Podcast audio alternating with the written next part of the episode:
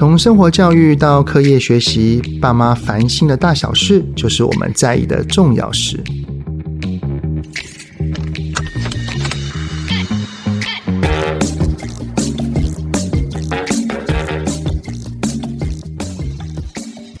各位听友们，你们好，欢迎收听亲子天下 Podcast 节目《爸妈烦什么》，我是主持人亲子教育讲师魏伟志泽爸。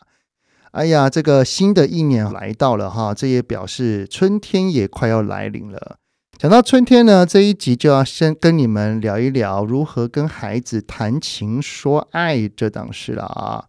其实哈，随着我的孩子从小到大，我真的觉得现代孩子的对于男生女生异性的相处，跟我们那个年代哈，已经非常非常大的不一样了。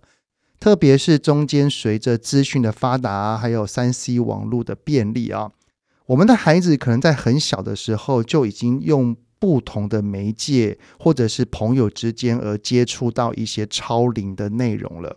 那我在各地演讲的时候呢，就有听到有一些中低年级的孩子啊。可能就会互称什么男女朋友啊，或者是也有高年级的小学生，他们会在外面有一些比较亲密的行为会被发现，这都是我在演讲的过程当中有听过的一些事情啊。其实哈，谈情说爱本来是一件非常非常美好的事情，可是我们的孩子如果年纪还蛮小的，他没有到很成熟。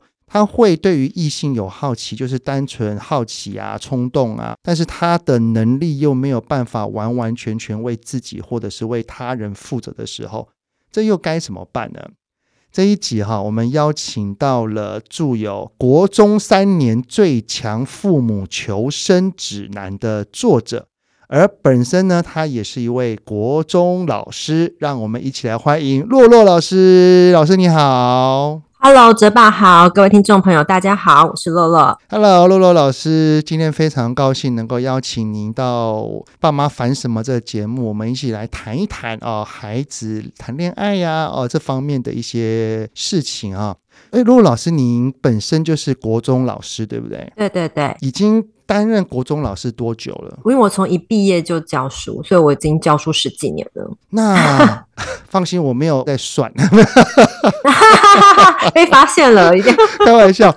我只想要知道说啊，既然洛洛老师您接触现在的孩子有一段时间了哈。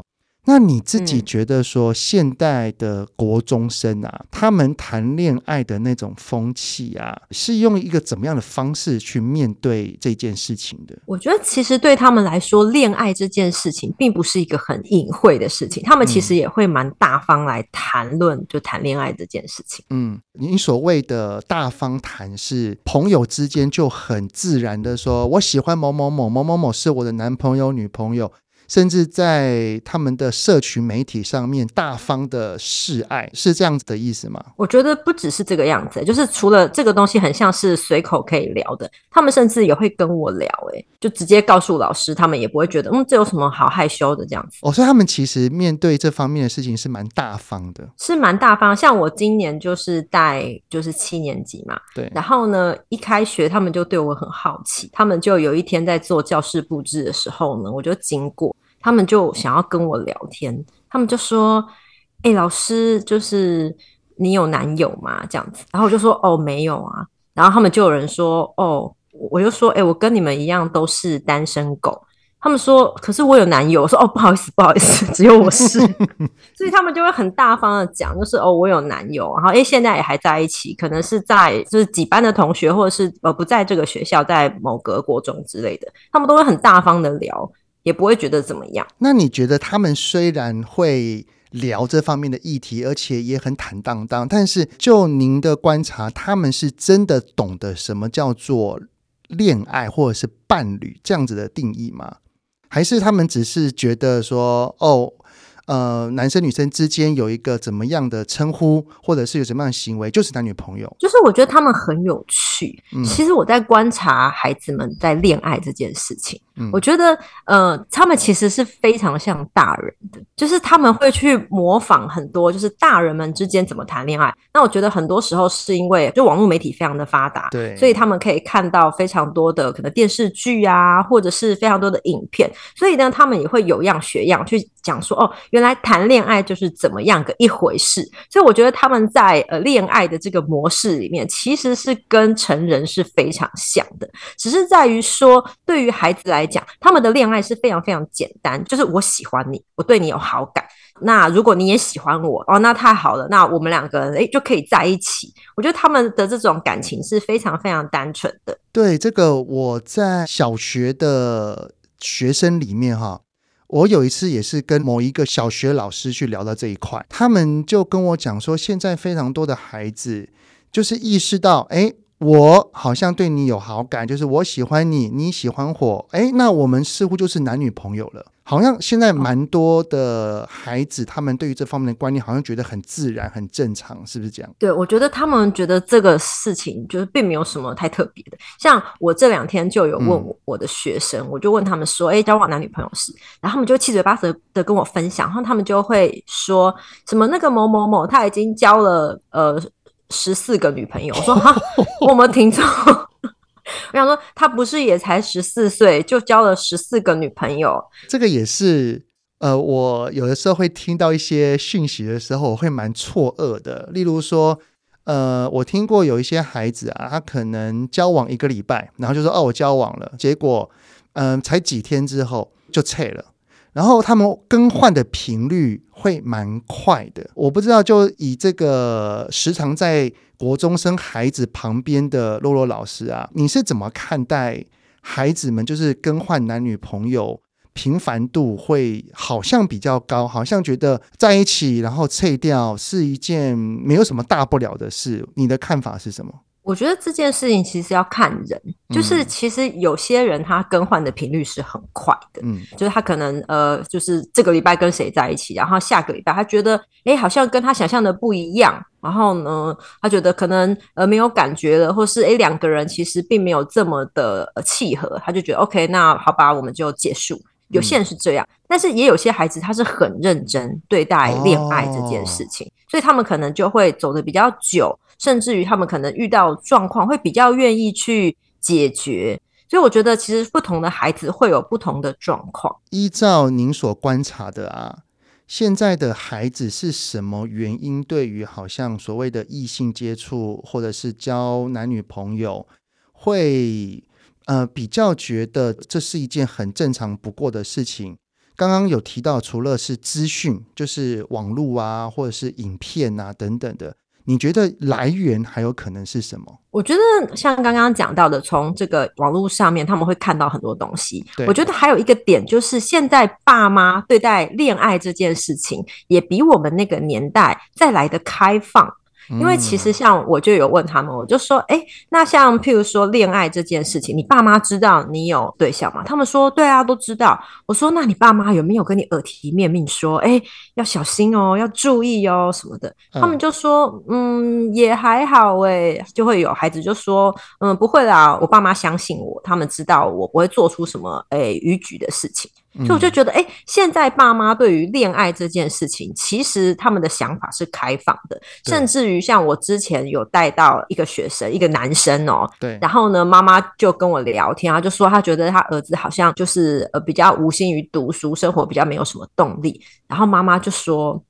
哎、欸，其实我觉得，说不定他交个女朋友也不错，这样子他的人生就有目标，就有动力了。这样，我想说，哇，现在妈妈们已经开始 去想到谁用这个交往去刺激他人生的动力，这样，所以我就觉得，嗯，现在这个爸妈对于恋爱的看法，已经跟我们以前其实真的差蛮多的哈。真的差蛮多，所以其实比较不是站在那种呃很阻碍式的，我觉得大部分的都还是比较开明，嗯、所以孩子也比较不会说哦，就是这个东西好像是遮遮掩掩这样子，他们其实也会蛮大方去谈，甚至就是我还有一个学生哦，就我们在聊天的时候，然后就有一个小男生就指着旁边的男生说，他喜欢的是男生，他有男朋友，哦、然后我以为是开玩笑，结果我就问了那个小男生，他说对啊。我喜欢男生，嗯，我就问他说：“哦，那你有跟你爸妈说吗？”他说：“有啊，我爸妈知道啊，他们没有觉得怎么样。”所以我就觉得、嗯、啊，不只是交往啊，就算连这个就小男生让爸妈知道我喜欢的是同性，诶，其实有些爸妈甚至可以接受。所以我觉得这点已经跟以前差很大了。观点的开放，我觉得是一件蛮不错的事情，因为其实喜欢一个人，他就是。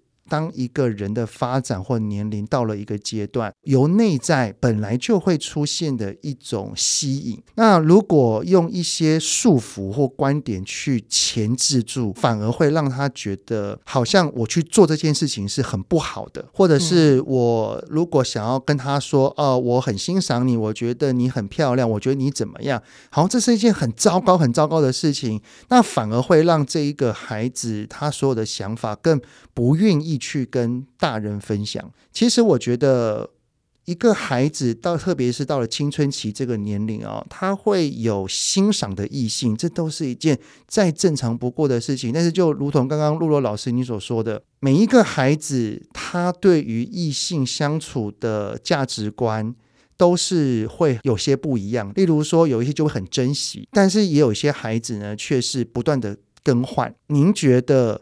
是什么样的原因会让同为青春期的孩子，但是却对异性相处有截然不同的两个面向？我觉得要看就是这个孩子的个性，嗯，譬如说像有些孩子他就是属于比较活泼类型的，对，他会认识很多人啊，除了可能班上的同学。他可能还会认识呃其他班的同学、补习班的同学，那就会有校外的同学，嗯、所以他们可能就是认识的人比较多。那刚刚一开始泽爸有提到，就是他们对于爱情这件事情，呃，很多的时候他们是看到，譬如说很多的电视剧啊，或者是说网络上的很多影片，所以他们其实可能是在呃有样学样的去模仿大人是怎么谈恋爱的，他们在摸清楚就是恋爱这件事情。所以有的时候他们那个喜欢可能就是，我觉得他长得很好看，我就觉得嗯，他是我的菜，我喜欢这一。跟他讲讲话，跟他讲话我就很开心。对对，或或者是搭讪一下，他们现在搭讪就是直接传讯息，先去问他讲说，我可不可以加你 IG？对对对，没错没错，或者是直接就是可能透过谁找到他喜欢的那个学妹的 IG，然后就直接丢他，他们就开始。直接互动聊天，现在都已经没有那种什么在呃学校里面还要传纸条，那个已经是古老时代。哦、他们现在都直接传讯息，现在都是直球对决啊！现在他们现在这个状况跟我们以前不一样，以前还会那种，你看你收一个纸条，还在那边啊。不知道要怎么回应这个，他们现在都直接讯息，而且我有问他们，我就说，哎、嗯，那那你们怎么去跟一个人建立关系？然后他们说就很简单，我就传讯息给他，然后看他回我讯息的频率，就知道他对我有没有兴趣。我想说，这个跟大人的状况是一样的啊。哦、这倒是真的，每一个孩子啊，他可能现在遇到欣赏或者是某种他自己很吸引他的异性。他会想要去跟他认识，我都觉得这个在青春期这一段都是一件很棒的回忆。只是爸爸妈妈的担忧，绝对不是他喜不喜欢一个男生或一个女生，而是当他喜欢之后的后面的种种行为。虽然说现在的家长哦，他的观念是比较开放的，我能够接受我的孩子是有男朋友的，是有女朋友的。但是会有一些东西是爸爸妈妈一定会有担忧的，例如说肢体接触，因为喜欢归喜欢，但是当两个人的肢体接触在一起的时候，多多少少都会有着对下一步充满的幻想或好奇，特别是现在网络的发达，呃，有一些的资讯并不是只有纯纯的爱。而是会有更深一步的，例如说不适合这个年龄会看到的一些资讯，他们其实都有可能会接触到。于是呢，他们接触到了之后，就会充满了好奇，身旁又有一个男朋友或女朋友，他们有没有可能会因此而，呃，开始在好奇的探索之下，做出了他们这个年龄层不适当的行为？有没有这个可能性？我觉得这个当然是有可能性的啦，嗯、因为毕竟对他们来说，他们是青春期的孩子嘛，他们还是冲动的、啊。呃，对啊，这个确实会有这个担忧，嗯、我觉得这是很正常的。其实有的时候，如果父母真的有这个担忧，我觉得开诚布公跟孩子讨论这一块，孩子现在接受度都蛮高的。我觉得像有些东西，在以前呢，我们其实很难从父母口中听到。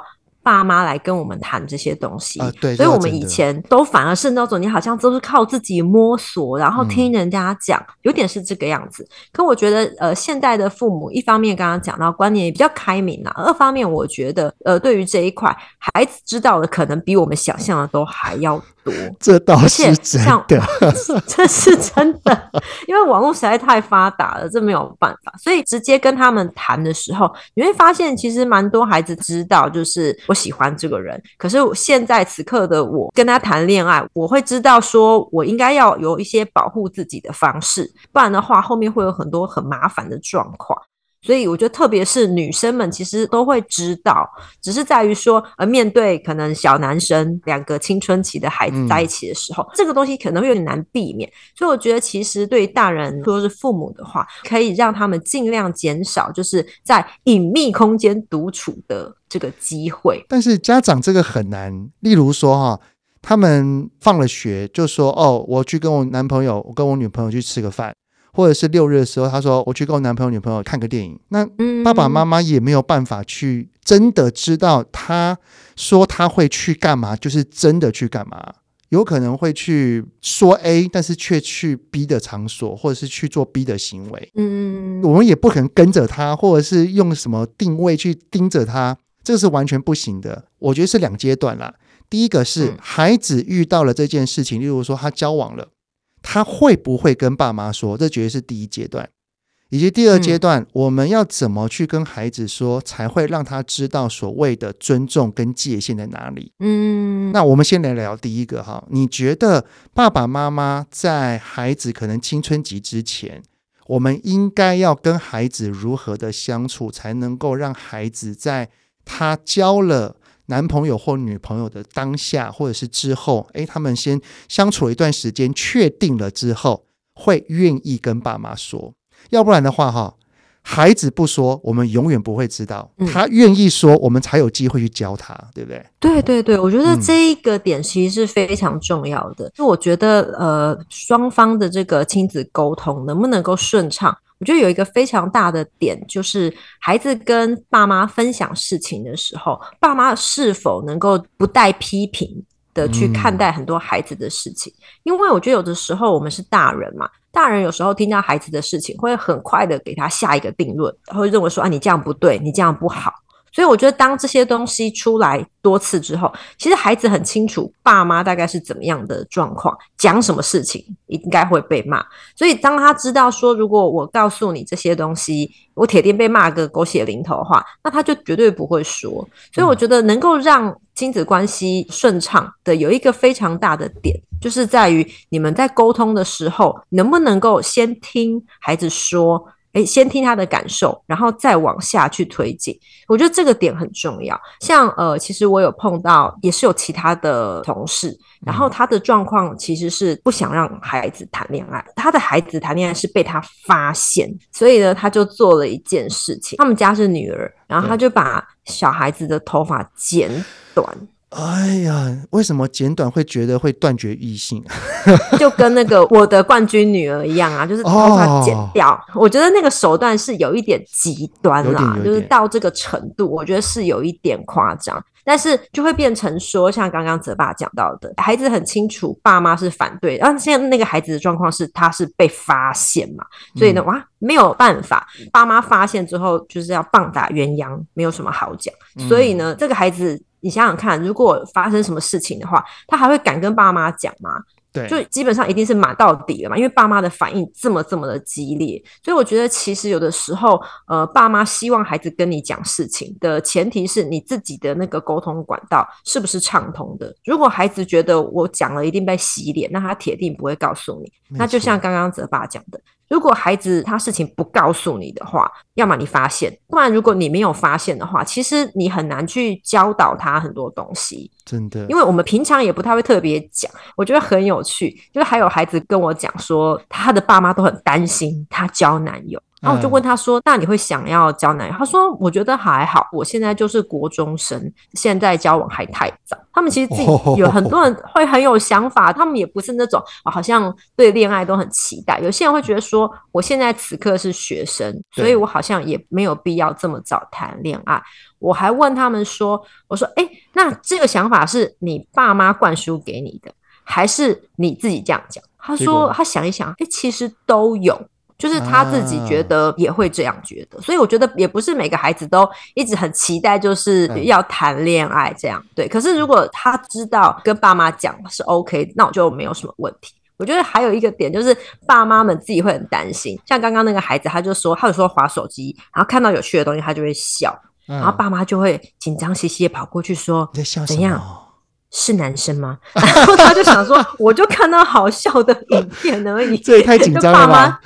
对对，爸妈就很紧张，想说是跟男生嘛谈恋爱了哦，这样子，所以就很有趣。这样有时候爸妈跟子女之间也会有这种叠对叠的感觉。所以爸妈的反应会决定了孩子怎么说哦。是，刚刚洛洛老师你所讲的，就是当孩子分享一些事情的时候，我们不带着批判，并且要从感受去着手。嗯、例如说，我们以谈情说爱这一块的话，可能要从孩子。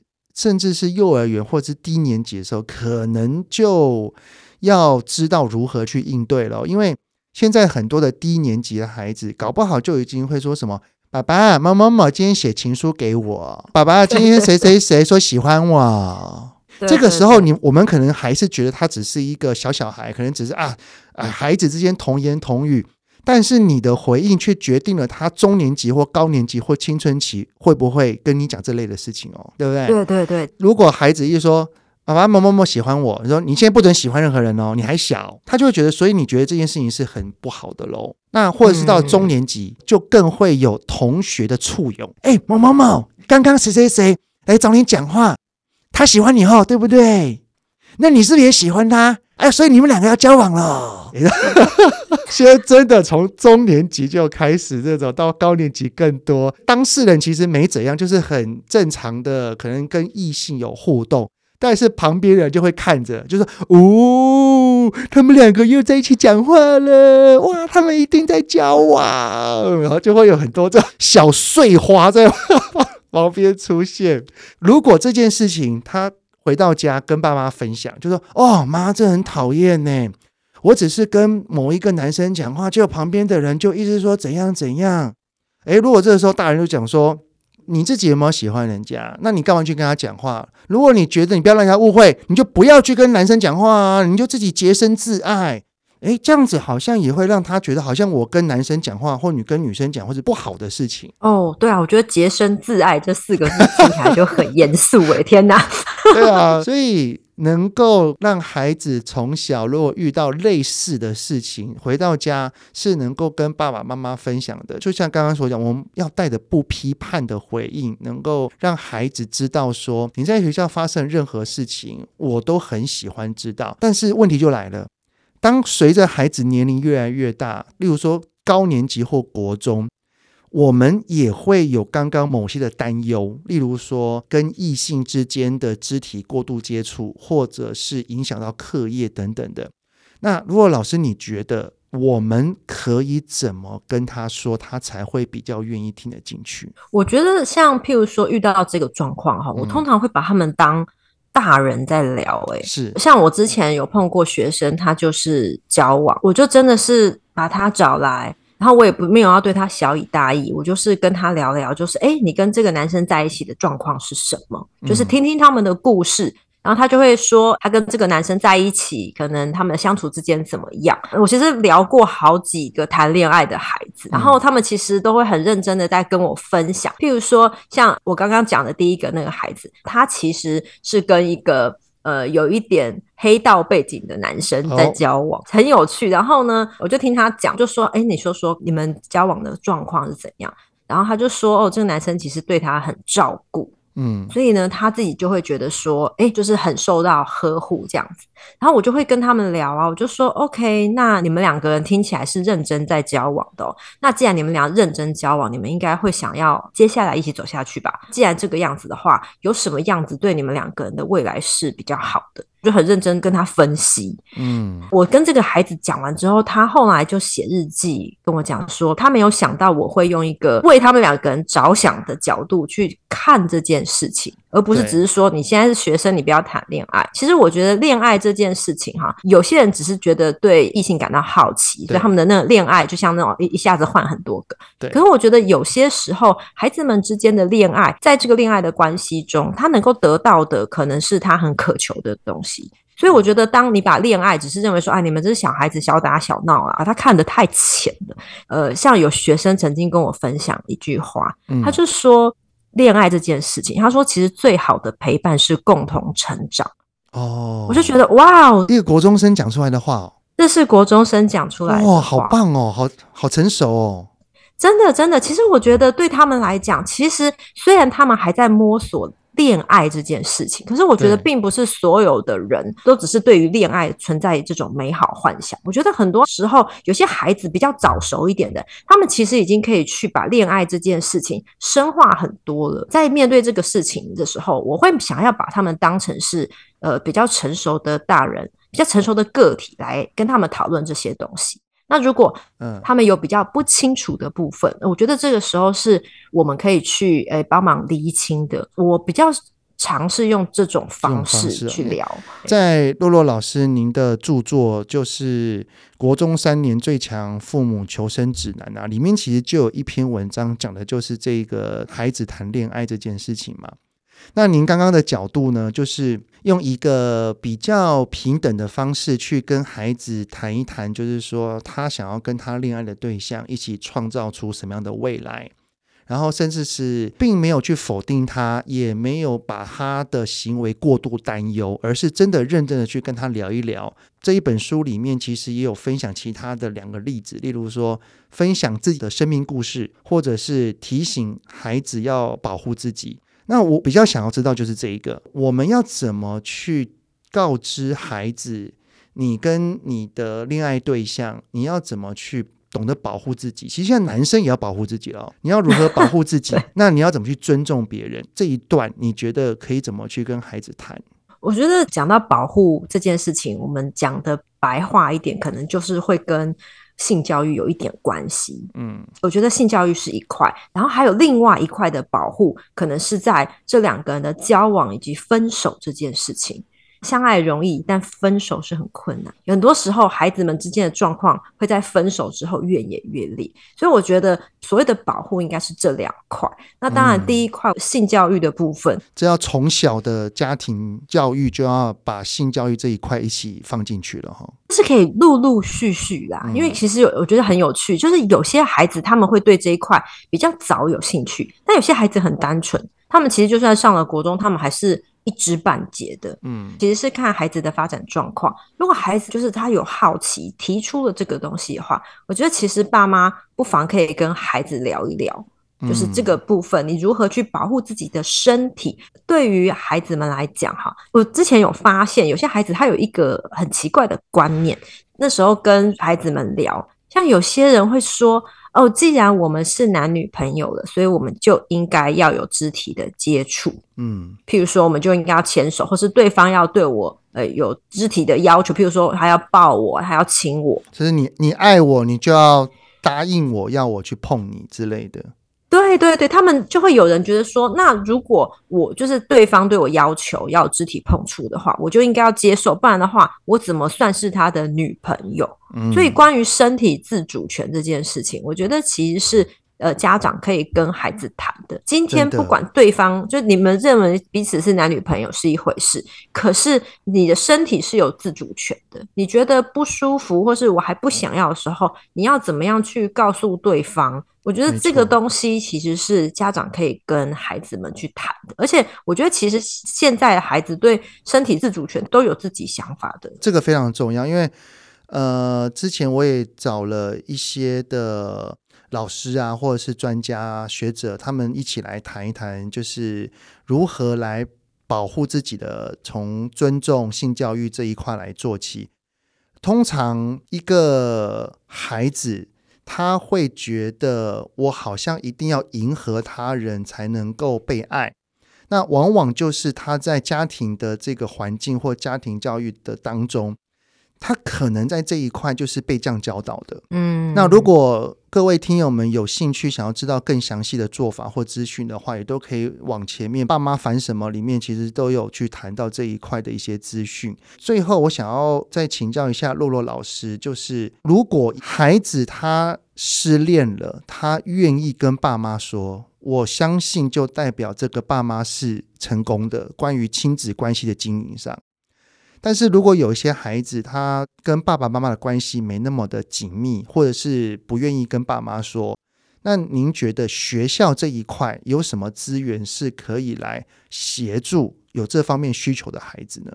如果说这个孩子他有状况，可他不愿意跟爸妈说的话，其实孩子们通常最愿意讲秘密的就是自己的好朋友。对对，我觉得首先第一个是这个孩子他有一个出口，他有人可以说。那再来学校部分的话，其实我觉得很多时候孩子不见得会把心事跟对每一个老师讲，可是他会跟他比较相信的老师。所以譬如说，今天孩子他不愿意告诉爸妈，那呃，可能透过班导啊，可以问一下，诶，有没有孩子在学校里面诶比较相信的老师？那可不可以透过这个老师跟孩子聊聊，去开导？或者是其实我觉得学校的辅导老师们都很愿意跟孩子去。呃，做一些沟通。其实我觉得有时候孩子失恋这件事情，他们就是需要一个窗口，他需要被理解。对他们来说，他们知道失恋都会伤心什么的，可是也很有趣。就是你问他们说，诶，那失恋的时候要怎么办？他们都可以说出一大堆的方法，然后可能去做一点自己喜欢的事情，转移注意力啊。或是很多人会写说，嗯、那不然我就再找下一个。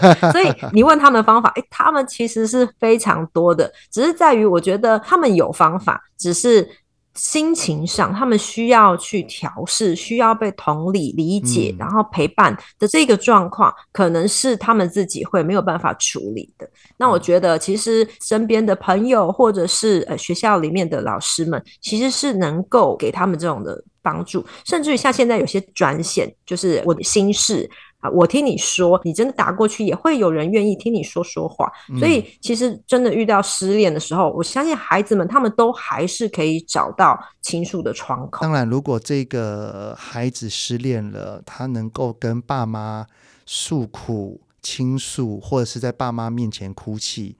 我觉得这个感觉，这个温度一定是最棒的一件事情。好，那非常开心今天能够邀请洛洛老师一起来聊聊孩子之间的谈情说爱这方面的议题啊。以我们这一代的父母，我们已经相对开放了，但是我们的孩子说不定比我们还要再更开放一些。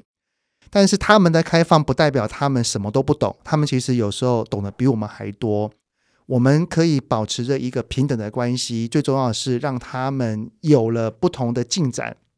例如说，他交了什么男朋友，交了哪一个女朋友，是回来愿意告诉我们的。有这样的资讯的对等，我相信我们才有这个机会把我们认为对的资讯好好的告诉他们。要不然的话，孩子什么都不说，我们就完完全全不会知道，或者是从别人那边才知道。当我们知道了，我们才有这个机会去好好的告诉他们要如何保护自己，如何尊重他人，让我们的孩子能够在谈情说爱这一条路能够是健康又安全的。好，再次谢谢洛洛老师，谢谢。OK，谢谢泽爸，也谢谢各位听友。亲子天下 Podcast 谈教育聊生活，开启美好新关系，欢迎订阅收听哦。